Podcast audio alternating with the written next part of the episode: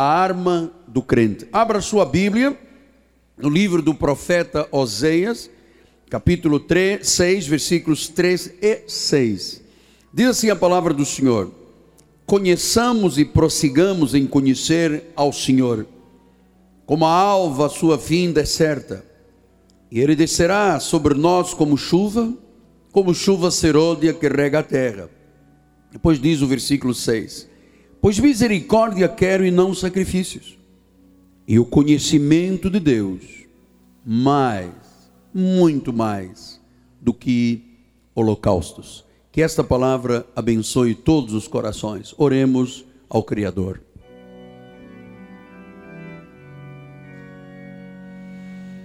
Senhor Jesus Cristo, mais uma vez nos reunimos com temor e com tremor. Nós somos o sacerdócio real, sacerdócio santo de Deus. Nós fazemos a diferença entre o profano e o santo, entre o impuro e o que é de Deus. Nós somos raça eleita Somos uma nação que é santa, não somos uma tribo, somos uma nação santa.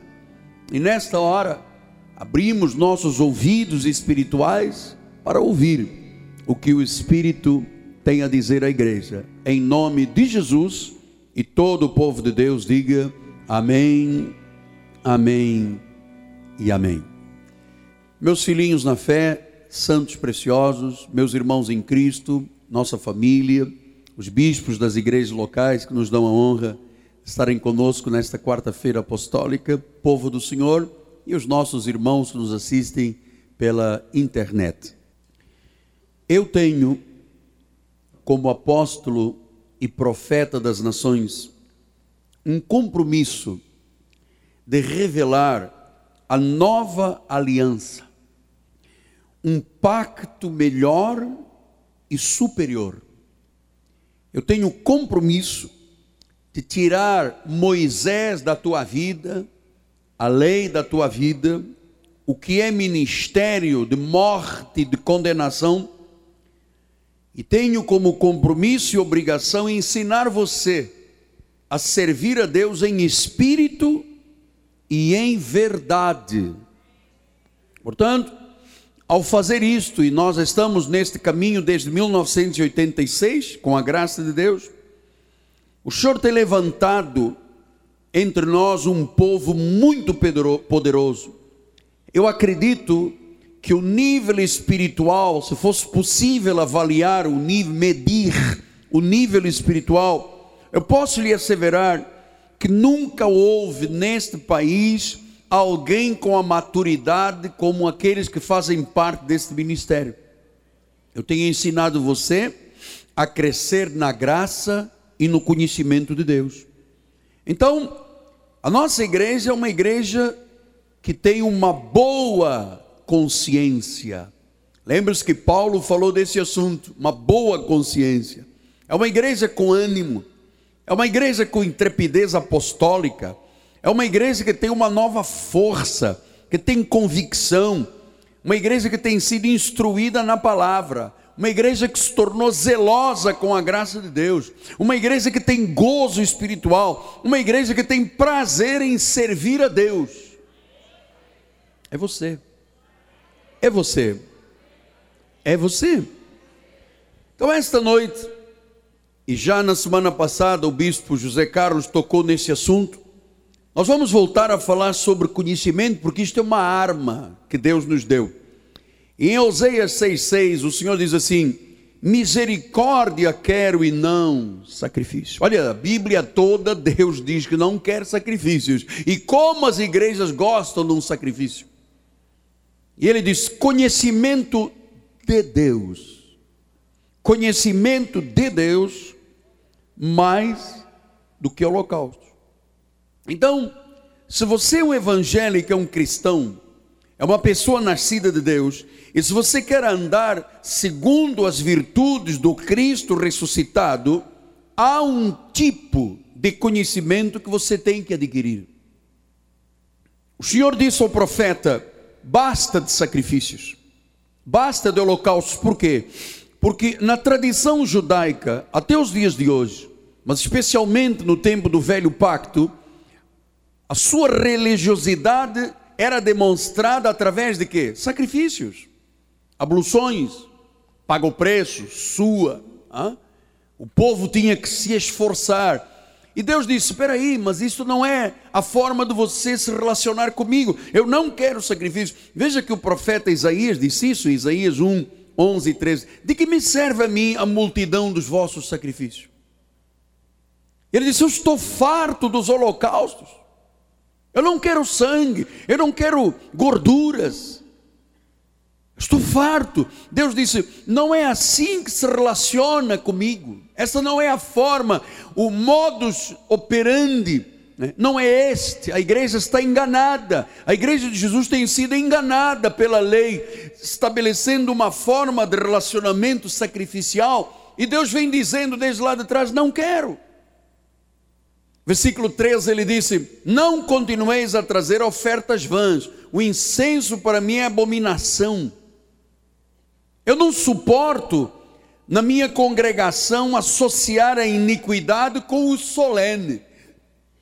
Então Deus está dizendo: eu não quero que você venha me servir e ajunte nesta solenidade aquilo que é iniquidade. E ele diz que a iniquidade é qualquer tipo de sacrifício. Qualquer tipo de sacrifício para Deus é iniquidade. Versículo 16 diz isso: Lavai-vos, purificai-vos, tirai a maldade dos vossos atos diante de mim, cessai de fazer o mal. Então Deus arremata esta palavra dizendo: quem vive de uma forma sacrificial para Deus é mal.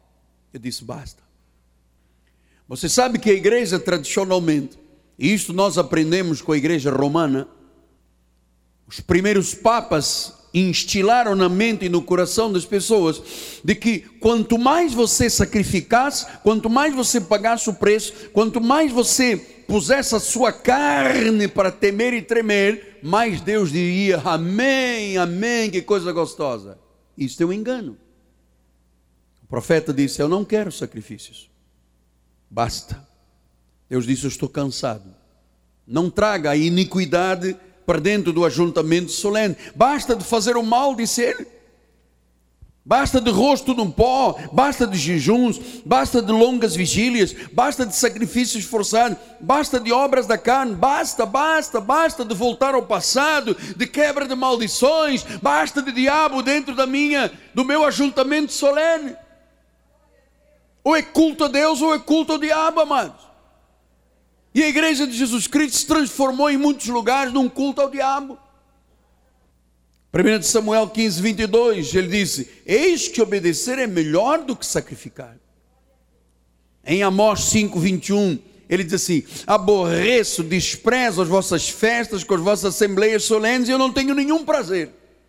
E ainda que me ofereçais holocaustos, as vossas ofertas de manjar, não me agradarei delas, nem atentarei para as ofertas passíveis de animais cevados.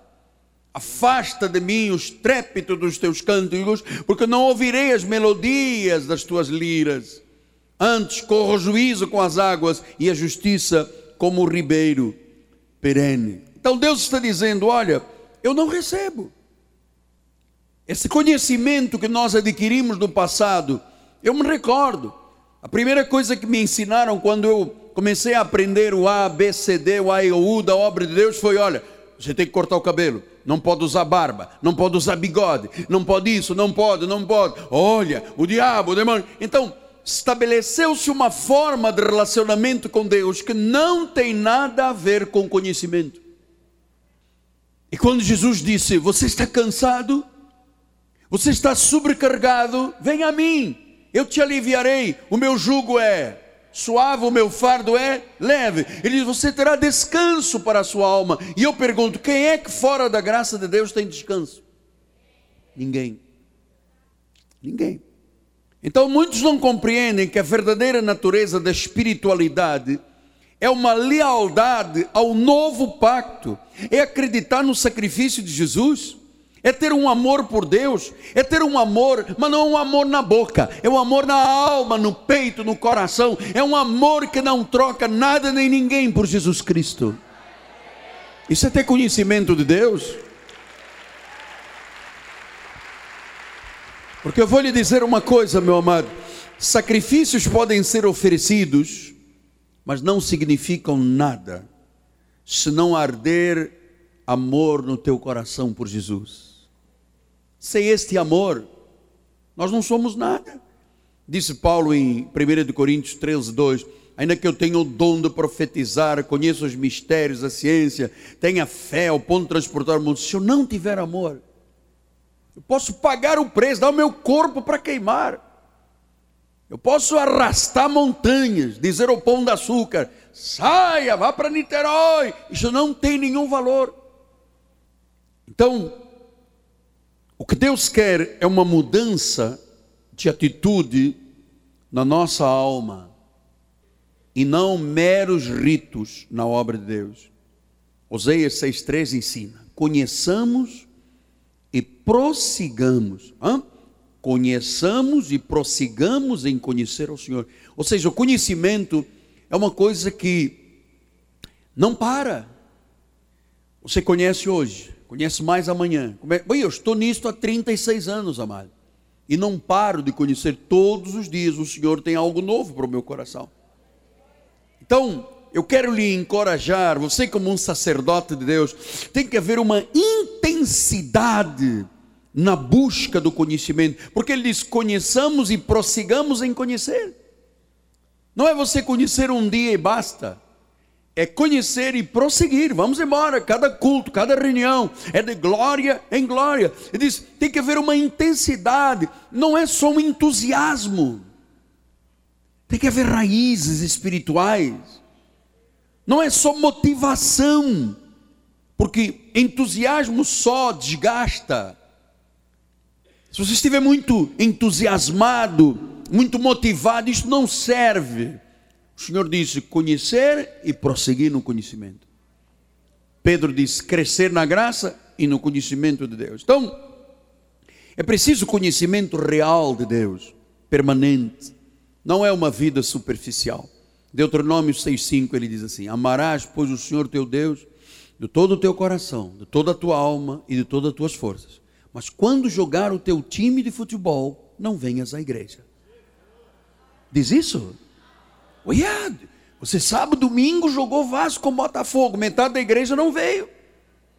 Porque o amor por Deus foi para o Beleléu. Amado, ouça, você tem que fazer diferença entre o profano e o que é santo. Então, quando eu conheço a Deus, quando é que começa este conhecimento? Disse João 17,3: A vida eterna é esta, que te conheçam a ti, o único Deus verdadeiro, a Jesus Cristo, a quem enviaste. A primeira coisa é que quando se conhece a Deus, a primeira certeza que tem que estar no coração é que este conhecimento te garante a vida eterna. Veja os irmãos, que este é o tema principal da Bíblia, e é aqui que as igrejas andam de rastros, porque a maioria dos crentes diz: se Jesus vier amanhã, meu Deus, eu não sei se eu vou, não sei se eu fico. Porque a Bíblia diz que vida eterna é conhecer a Jesus. Ora, se eu digo que eu sou um crente, porque se pressupõe que eu conheço Jesus e me está garantida a vida eterna. Mas, mas se isto for cavalo de batalha, se isto é luta, eu não conheço Deus. Se eu não tenho a certeza de que se partisse agora eu iria para o seio de Abraão e viveria a eternidade, significa que eu não conheço nada de Deus. Quando eu conheço Jesus, a primeira convicção que Deus quer que eu tenha é sobre vida eterna. Deus não quer que você conheça religião. Deus não quer que você conheça ordenanças. Deus não quer que você conheça doutrinas dos homens. Deus não quer que você conheça esse mundo do diabo, né? o mundo dos demônios. Deus não quer nada com isso. Porque em 1 João 5,12 diz: Aquele que tem o filho tem a vida a vida eterna. E aquele que não tem o filho não tem a vida, está claro aqui? Como dois e dois são quatro. Você tem Jesus, tem a vida eterna. Não tem Jesus, não tem a vida eterna. Sim, mas minha avó, meu amado, tem Jesus, tem a vida eterna. Não tem Jesus, não tem a vida eterna. Agora, uma vez que você tem Jesus, uma vez que você conheça Jesus Cristo, Ele é o Senhor, Ele é o Salvador, Ele é o Redentor, a Bíblia diz que a eternidade se manifesta na nossa vida. E olha, essas palavras que eu estou lhe passando ao seu coração são como semente. Por favor, não é um jogo de palavras cruzadas. Vamos ver se cruza aqui. Seis letras com quatro letras. Não. Quem tem o filho, isto não é baseado em lógica humana tem o filho, tem uma experiência, tem uma identificação, tem uma transformação, tem uma regeneração, tem a vida eterna. Mas tem que ter certeza da vida eterna. Tem que ter certeza de que nasceu de novo. Tem que ter certeza de que dentro dele ou dela está uma semente incorruptível. 1 de Pedro 1,23 assim, fostes regenerados. Olha, quem é de Jesus, diz a Bíblia, foi regenerado. Diz, não de uma semente corruptível, mas de incorruptível, mediante a palavra de Deus, a qual vive é permanente. Ou seja, o que aconteceu é permanente, é para sempre, ninguém pode tirar. Uma vez que tu és de Jesus, és de Jesus para sempre. Uma vez que tu és salvo, és salvo para sempre. Uma vez que tu és ungido, és ungido para sempre. Pastor, mas como é que as igrejas todas dizem o contrário, que se perde a salvação? Porque nenhuma igreja tem conhecimento disto. 1 João 3,9 diz assim: Todo aquele que é nascido de Deus não vive na prática do pecado, pois o que permanece nele é divina semente. Ora, esse não pode viver pecando porque é nascido de Deus, tem a vida eterna. Então nós, e ouçam as nações, nós, igreja, temos que ter este conhecimento profundo. Senão, a vida evangélica, que deveria de ser a coisa melhor desta vida, a coisa mais perfeita desta vida, a coisa mais maravilhosa desta vida, se torna uma vida de sacrifícios, de ritos, duro trato do corpo. Aposto o senhor já viu meu joelho? Não, nem vou ver porque eu sou casado. Ah, tem uma crosta aqui, apóstolo. Isto é sangue que eu fico noites. Você sabe o que, que Deus diz a isso? Estou cansado disso. Não é assim que você se relaciona comigo. É com conhecimento. Neste pacto a Bíblia diz: o justo viverá por fé. O justo viverá por fé. Então, Colossenses 2, 20 a 23 assim, se morresses com Cristo por rudimentos do mundo, como é que se vivesses no mundo vos sujeitais a ordenanças? Não manuseis isto, não toques aquilo, não toques aquilo outro, não vai à praia, não corta o cabelo, não pinta a unha. Olha, isso são preceitos e doutrinas de homens. Estas coisas se destroem. Tais coisas têm aparência de sabedoria, têm, são culto de si mesmo, falsa humildade, rigor ascético, mas não tem nenhum valor contra a carne. Então você nunca pode ser uma pessoa madura se você não tem conhecimento. Maturidade vem pelo conhecimento. Olha, tu podes fazer o pior sacrifício, mas se você não tem conhecimento de Deus, você é nada para Deus. João 17, 2 diz isso.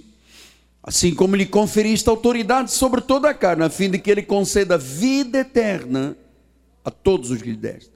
Já minha batalha desde 1986 é embutir na mente e no coração do povo do Senhor estas verdades.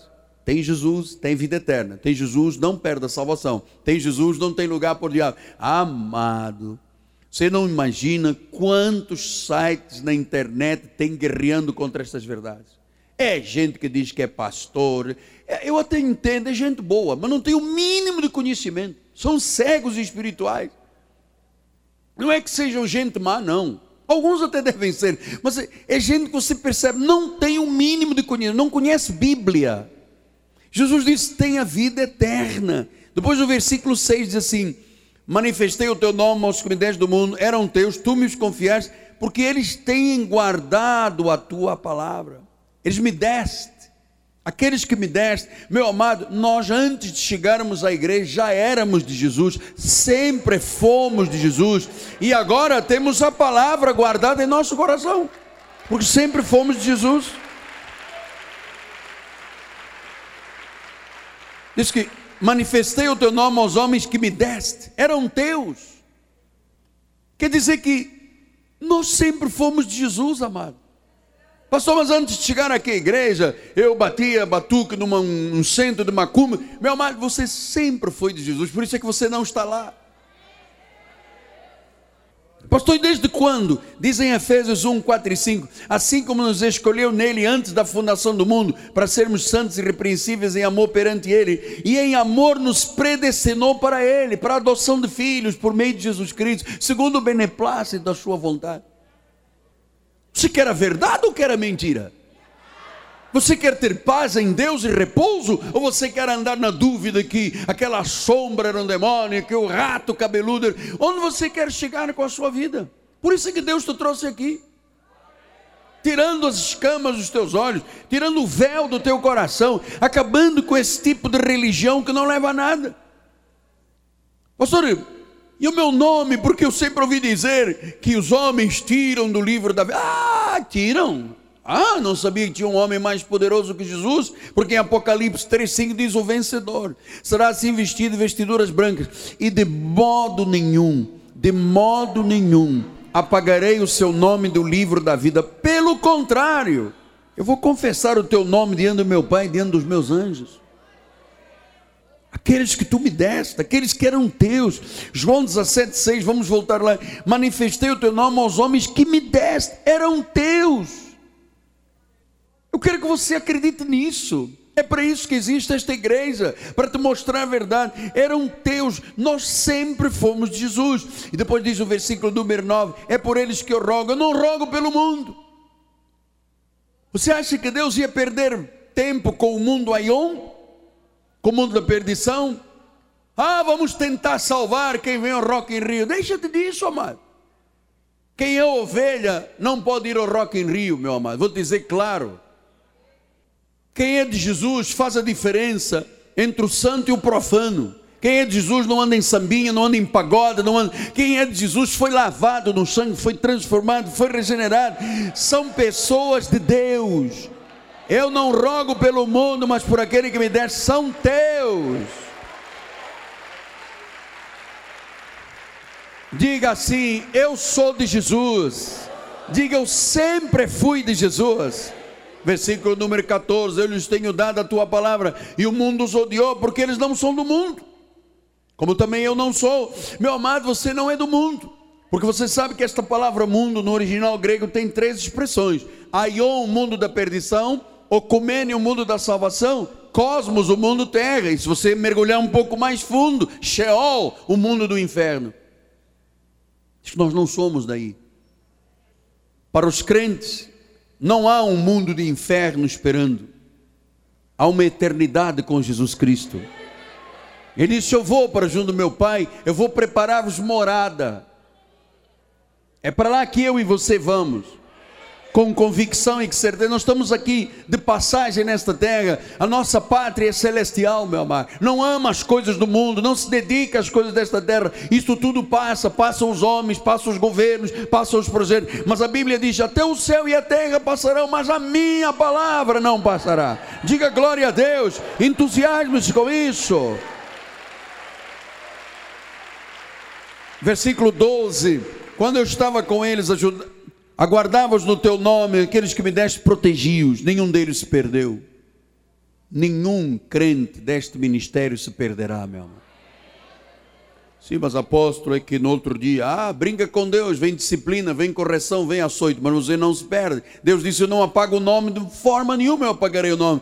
Mas se perdeu com exceção quem? O filho da perdição. Os filhos do diabo estão perdidos, porque no Salmo 41, 9 diz isso até o meu amigo mais íntimo, que confiava e comia do meu pão, está falando Judas, levantou contra mim o calcanhar. O filho da perdição levanta o calcanhar contra Deus, o filho de Deus se curva diante do Senhor. João 6, 44, 65, ninguém pode vir a mim se o Pai que me enviou não o trouxer. Eu ressuscitarei no último dia, eu não o mandarei para o inferno. Por causa disso é que eu vos tenho dito, ninguém pode vir, senão o Pai se pelo Pai não lhe for concedido. Então, quando tu tens esse tipo de conhecimento, quando tens conhecimento de Deus, quando tu sabes quem tu és, tu não podes basear a tua vida espiritual em sacrifícios. Isso são erros dos homens. Efésios 4,14 diz isso, para que não mais sejamos como meninos, agitados de um lado para o outro, elevados ao redor de todo o vento doutrina, pela artimanha de homens, pela astúcia com que induzem o erro. Meu amado, eu vou lhe dizer com autoridade apostólica e profética, mão na Bíblia, eu tenho visto na televisão homens induzindo com astúcia o povo de Deus ao erro. E você sabe que Deus permite. Eu vou lhe mostrar isto no domingo. Porque quem não ama a verdade, Deus permite o espírito do erro. Nós temos hoje milhões de pessoas sendo enganadas, já foram enganadas pela igreja romana e hoje estão sendo enganadas por gente com Bíblia. E você liga a televisão, você percebe, ali está um espírito do anticristo enganando as pessoas com doutrinas e artimanhas de homens. Diz no versículo 15: Mas seguindo a verdade em amor, cresçamos em tudo naquele que é o cabeça Cristo. Seguindo a verdade, precisamos de entender isso. Gálatas 1, 7 e 8 diz assim: O qual não é outro senão que alguns que vos perturbam e querem perverter o evangelho de Cristo. Olha, Paulo dizia isto há dois mil anos. Tem gente que perturba e perverte o Evangelho de Cristo. Mas ainda que nós, disse Paulo, ou mesmo um anjo vindo do céu, que prega um evangelho que vá além do que temos pregado, meu amado, toda palavra que não é da graça de Deus seja anátema. Veja os irmãos, milhões de pessoas debaixo de anátema. Anátema quer dizer o quê? Maldição. Mas isso não sou eu que estou dizendo, isso é a Bíblia que está dizendo. Mas a tradição invalida a palavra. Você sabe, a falta de conhecimento é um negócio muito importante. Muito, muito, muito. Porque o próprio Cristo não pôde fazer muitos milagres porque as pessoas não tinham conhecimento, eram ignorantes. Disse: se vier alguém, disse Paulo, ou um de nós, ou um anjo, e prega um evangelho que não seja este da graça, seja anátema. Por isso é que Romanos 3, 13 e 4 diz assim: se alguns não creram na incredulidade deles, virá desfazer a fidelidade de Deus? Não! Se não crê, você pensa que Deus vai mudar porque a igreja tal não crê? De maneira nenhuma. Se as pessoas não creem na verdade, Deus não muda. Deus continua dizendo: Eu não mudo a minha fidelidade. Eu jurei, eu não posso ser falso ao que eu prometi a Davi. Então, ah, mas a igreja tal não crê, a igreja tal. Azeite. O problema é deles, porque a Bíblia diz: seja Deus verdadeiro e mentiroso todo homem. Chimos, eu pertenço a uma denominação que tem 150 anos. Lamento muito, se 150 anos você foi enganado. Diz que a incredulidade não desfaz a fidelidade de Deus. Por isso é que Paulo disse em Romanos 10, 13 a 15, ele diz: Porque todo aquele que invocar o nome do Senhor será condenado para o inferno. Ah, não? Será o quê? Será salvo. Como, porém, invocarão aquele em quem não crerão? E como crerão se nada ouviram? E como ouvirão se não há quem pregue? E como pregarão se não forem enviados? Como está escrito, quão formosos são os pés daqueles que anunciam coisas? Ah, e você acha que o anúncio do inferno é coisa boa? Perdeu a salvação, que coisa maravilhosa, apóstolo. Que coisa maravilhosa! A igreja perdeu a salvação, o pastor não sei o quê. É uma coisa maravilhosa. Coisas boas. Evangelho significa boas novas. Se dentro destas boas novas tem sacrifício, tem perda da salvação, tem demônio e diabo, não são coisas boas, não é evangelho. É anátema é anátema. Então, ter conhecimento é um plano perfeito de Deus. É revelado nas Escrituras. São os mistérios, disse Paulo em Romanos 16, 25. Olha lá. Ora, aquele que é poderoso para vos confirmar, segundo o meu evangelho, a pregação de Jesus Cristo, conforme a revelação do mistério, guardada em silêncio, nos tempos eternos. Você sabe, Deus guardou este mistério em silêncio. Depois, um dia, dois mil anos atrás, levou um homem chamado Saulo de Tarso, que se converteu, Paulo, ao terceiro céu. E ele revelou essas coisas. E começou aqui a mudança da igreja. Disse: Eu, como prudente construtor, lancei os fundamentos da igreja. Veja agora como é que cada um edifica. Não pode haver outra base, outra alicerce que não seja Jesus. Passou-se um tempo e a reforma que Paulo trouxe, a verdade que Paulo trouxe, foi por água abaixo. Em 1525, um padre agostiniano, de nome Martinho Lutero, começou a olhar as escrituras sagradas e disse: Meu Deus, mas o que eu estou lendo aqui não é o que a igreja romana faz. Estamos todos errados. E começa em 1525 a primeira reforma protestante. Roma se exalta, expurga este homem, o chama de protestante. Pagaram muitos com a sua vida para que a reforma avançasse. Em 20 anos se constrói 1725 templos somente na Alemanha. Entra pela Suíça, pela França, por todos os países da Europa a reforma protestante. Mas logo que Martinho Lutero e João Calvino morrem, vai-se por água abaixo a reforma. E volta outra vez a vida de sacrifícios, o judaísmo, a condenação e a morte. Claro que há um interesse na manipulação das pessoas. Quanto mais ignorante é a pessoa, mais ela é manipulada. E na religião não é diferente. E em 1986,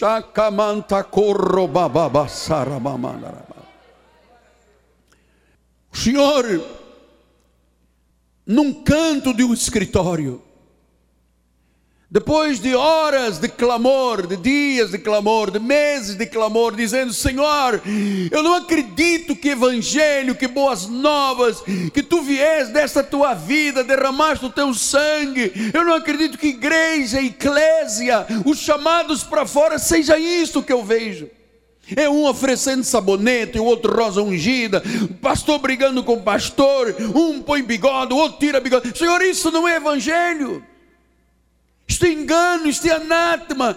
Há ou não há alguma coisa nova? Existe ou não existe na Bíblia Sagrada alguma coisa que me mostra a bondade, a misericórdia, a fidelidade, a imutabilidade de Deus? Há ou não há algo superior do que essa vidinha que está aqui medíocre da maioria dos crentes? E Deus disse: Miguel, eu vou tirar as escamas dos teus olhos, eu vou arrancar os véus do teu coração. E graças a Deus que naquela época eu estava sendo preparado pelo meu pai, meu tutor espiritual, professor William Van Dyck. E eu me recordo que naquele ateliê lá de Petrópolis, aquele homem que dominava 16 línguas com fluência, conhecia a Bíblia toda no grego, falava hebraico, aramaico, ele me pergunta com o seu sotaque holandês: Miguel Ângelo, a salvação se perde? E eu disse: Claro, óbvio, tem que se perder. Você seria o primeiro perdido. E graças a Deus que a vida do meu professor continua, porque o filho dele faz parte do nosso ministério, Guilherme Van Dijk. Eu disse: Como? E começamos com João 3,16. Deus amou o mundo de tal maneira que deu o seu Filho de gênero para que todo aquele que nele crê não pereça ou não pereça não pereça, mas tenha vida. Ah, disse agora como é que você me responde perante este versículo? Eu disse, não sei o que vou fazer agora. Isso muda a sua teologia toda, isso está errado. Você, o Brasil e o mundo. Eu disse, meu Deus, eu não posso enganar mais ninguém, porque a tradição é enganadora. Então em Efésios 3, 13 e 4, 5 diz assim: segundo uma revelação que me foi dada a conhecer o mistério, conforme escrevi há pouco resumidamente. Pero que quando ledes, podeis compreender o meu discernimento do ministério mistério de Cristo, o qual em outras gerações não foi dado a conhecer aos filhos dos homens, como agora foi revelado aos seus santos apóstolos e profetas no Espírito. Eu vou lhe dizer uma coisa, por favor, segure aí, aperte o seu cinto de segurança. Só o ministério apostólico e profético tem condições e capacidade de revelar estes mistérios. Cristo é o mistério revelado. Era o véu do tabernáculo. Era o véu do tabernáculo, Hebreus 10, 19 e 20 diz isso, tendo pois intrepidez para entrar no santo dos santos pelo sangue de Jesus, pelo novo e vivo caminho que ele nos consagrou pelo véu, isto é, pela sua carne. A carne de Jesus era um véu. E quando este véu se rasgou, lá dentro estava quem? Deus. Eu e o Pai somos um. Não é o Deus Pai, o Deus Filho, o Deus Espírito Santo. Não existe. Trindade celestial não está na Bíblia. Livre-arbítrio não está na Bíblia. Aceitar Jesus não está na Bíblia. Meu amado, tem muita coisa que se diz e que se faz e que não está na Bíblia. Se ele disse um novo e vivo caminho, significa que a lei é um velho e morto caminho. Ah, mas muitas igrejas mandam seguir Jeremias 6, guardar o caminho antigo. Meu amado, estão levando um monte de gente para o suicídio espiritual. Sim, apóstolo, mas e os sacrifícios? Esqueça-os, porque eu não faço nenhum deles. Isto é uma mentira da igreja romana que depois entrou dentro da igreja. E sabe o que, é que Jesus está dizendo aqui há mais de 40 minutos? Basta! Estou cansado, não quero, eu quero conhecimento. Eu quero conhecimento, Hebreus 9, 9 e 10 assim, esta é uma parábola bíblica presente, segundo estes se oferecem dons como sacrifícios, embora estes, os sacrifícios, no tocante à consciência, sejam ineficazes para aperfeiçoar aquele que presta culto, os quais não passam de ordenanças da carne, baseadas em comidas, bebidas, abluções, são os batismos impostas até o tempo oportuno da reforma. O tempo oportuno da reforma chegou. Em 1986, isto começou a ser claro e então, em João 17, 17, diz assim: santificai na verdade, a tua palavra é a verdade. Efésios 4, 3 diz assim: até que todos cheguem, todos, à unidade da fé, ao pleno conhecimento do Filho de Deus, à perfeita varonilidade, à medida da estatura da plenitude de Cristo. Meus irmãos, por favor, apoiem esta, apoiam esta, apoiem esta reforma protestante. Onde está a varonilidade? Onde está a medida da plenitude de Cristo? Na igreja aí fora. É muito simples pegar a internet, que eu não sei quem é, e começar a disparar bomba e dizer isso é falso, é falso, é falso. Falso. Me mostra alguém aqui neste país que seja capaz de derrubar este ministério no conhecimento. Eu quero, eu quero fazer um desafio à rádio da cidade. Ponha o maior teólogo aqui para tentar derrubar isto que eu ensino nesta igreja. Vai perder o seu tempo, amado. Então, você não pode se conformar, você não pode se conformar apenas dizendo eu sou salvo. Você tem que chegar à estatura do varão perfeito. Você tem que chegar à plenitude de Cristo.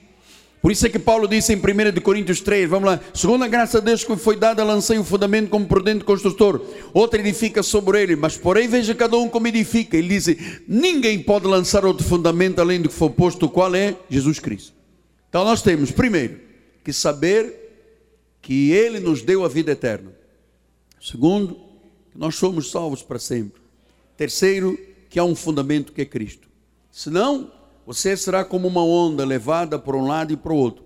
E você sabe, quando se edifica uma vida, quando se estabelece, perdão, o fundamento de uma vida, depois tem que continuar tem que se edificar, tem que crescer, você tem que saber da tua salvação eterna, da tua predestinação antes da fundação do mundo, que você tem um nome no livro da, escrito no livro da vida, que você é filho e ovelha para sempre, você é um amado, você é um eleito, você é uma autoridade espiritual, você é um sacerdócio santo, você tem que ser firme, sólido espiritual. Você tem que saber que você tem uma vida baseada no conhecimento de Deus. É nesta igreja que nós dizemos, está escrito, eu creio. Está na Bíblia, eu creio. É aqui que você ouve o que o Espírito tem a dizer à igreja. É aqui que você aprendeu que não pode aceitar nada contrário à Bíblia. Se está na Bíblia, é a verdade. Não está na Bíblia, não é verdade. Por isso em Colossenses 1:9, vamos lá, irmãos. Por esta razão também nós desde o dia em que ouvimos não cessamos de orar por vós, de pedir que transbordeis de quê? No pleno conhecimento da sua vontade em toda a sabedoria e entendimento espiritual se é toda sabedoria, entendimento e conhecimento, mas não é sabonete de arruda, não é fitinho, não é óleo, não é esse monte de mentiras que se aplicam aí.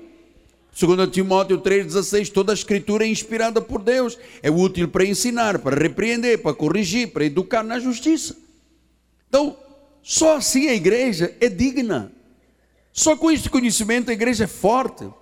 Só, esta, só este conhecimento faz a igreja dizer, como Efésios 5, 27, para apresentar a si mesma uma igreja gloriosa, sem mácula, nem ruga, nem coisa semelhante, mas uma igreja santa e sem defeitos. Imagina Deus olhando para nós esta noite e dizendo: igreja sem mancha, sem rugas e sem defeitos. Depois ele vai aqui na outra igreja aqui do lado e tem lá um pregador dizendo: Igreja pecadora. Aí vai lá no centro da cidade e tem lá uma igreja onde o pastor diz: Ah, estou bandida.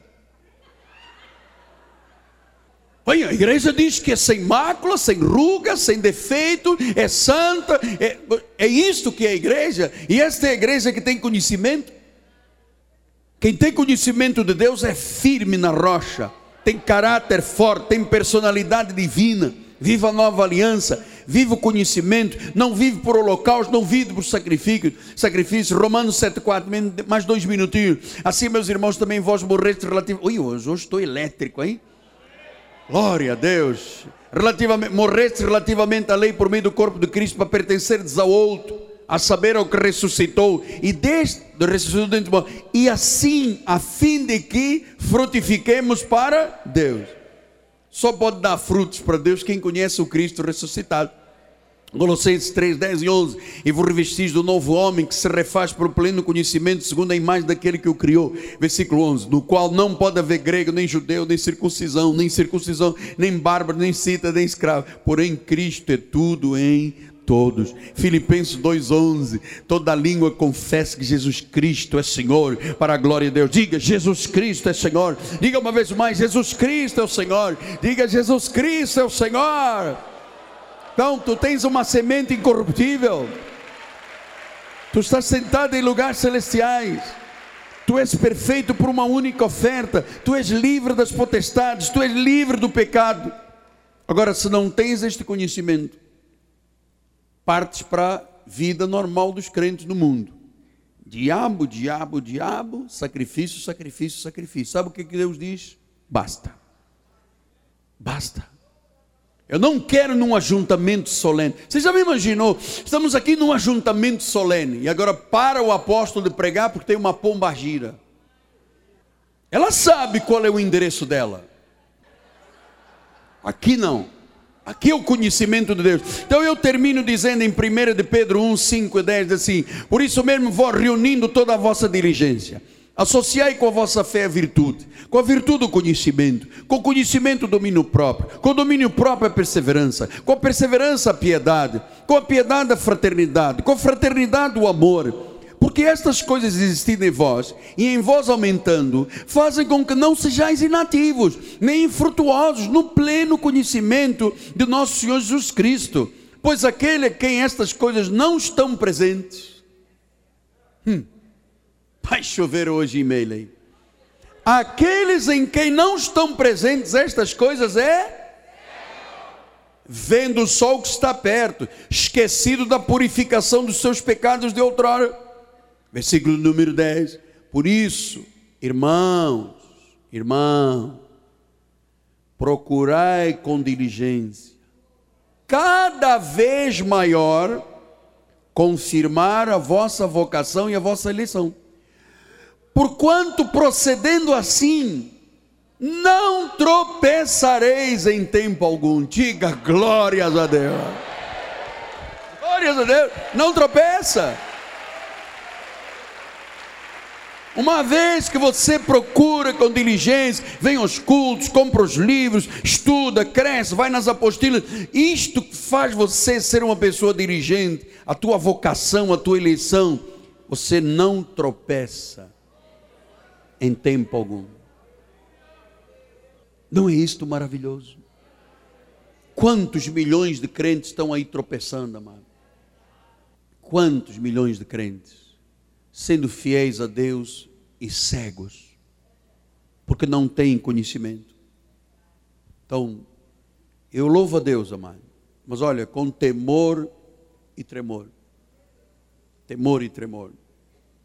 Porque nós temos um cuidado com a obra de Deus muito grande. Amanhã de manhã, só se começa a trabalhar nesta igreja depois que se orar, que ler a Bíblia. Não quero mais ninguém tocando nas coisas santas desta igreja, em carnalidade. Não quero. Isto custou a vida de muita gente, muito sangue, suor e lágrimas. Muita gente deu a sua vida para se construir essa catedral. Nós não podemos ter aqui o culto espiritual e depois sem ser a vida espiritualizada da igreja.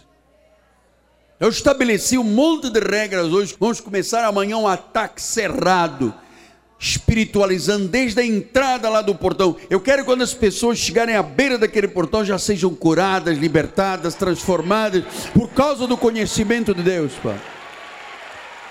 Eu quero aqui domingo, sete horas da manhã, sete horas da manhã, eu quero aqui um grupo orando, sabe? Para quando chegar um grande culto, aonde a catedral se enche, haja espiritualidade aqui, se respire, sabe? Você, você se, o aroma de Cristo e não carne estragada. Olha, meu amado, eu botei a mão no arado, eu estou renovado, eu estou com olhos iluminados, a força de Deus está debaixo de, na minha vida, meu amado. Deus me cerca por trás, por diante, de cima, de trás, porque Deus me disse: pede-me o Brasil e eu te darei, Miguel.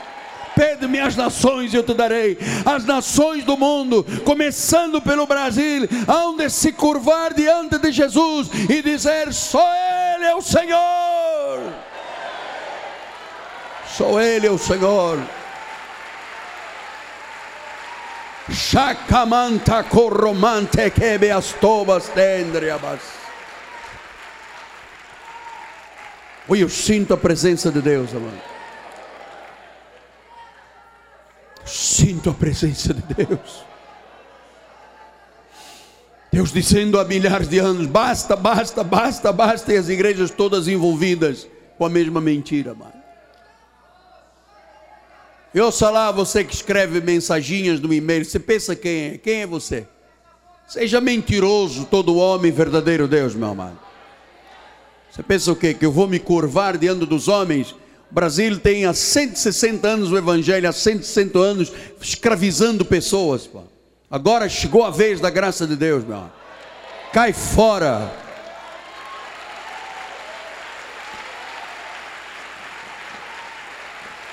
E vai ver, Deus vai nos dar uma estação de rádio nossa, 24 horas por dia. Vamos bombardear o Brasil com seis satélites da graça de Deus, meu amado. É mole o que é mais? Espere, porque tem coisas grandes aí chegando.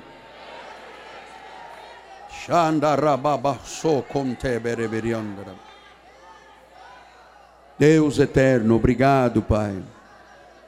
Tu fazes o querer e tu fazes o realizar. Aquele que começou a boa obra vai terminar. E, ó oh Deus, a sociedade geme. Milhões de pessoas que precisam de Jesus estão recebendo mentiras, Pai. Mas esta verdade vai, esta verdade vai, começando pelos lábios de cada um que aqui está esta noite, ou você que está assistindo pela internet, em nome de Jesus, Pai. Amém, Senhor. Domingo continua.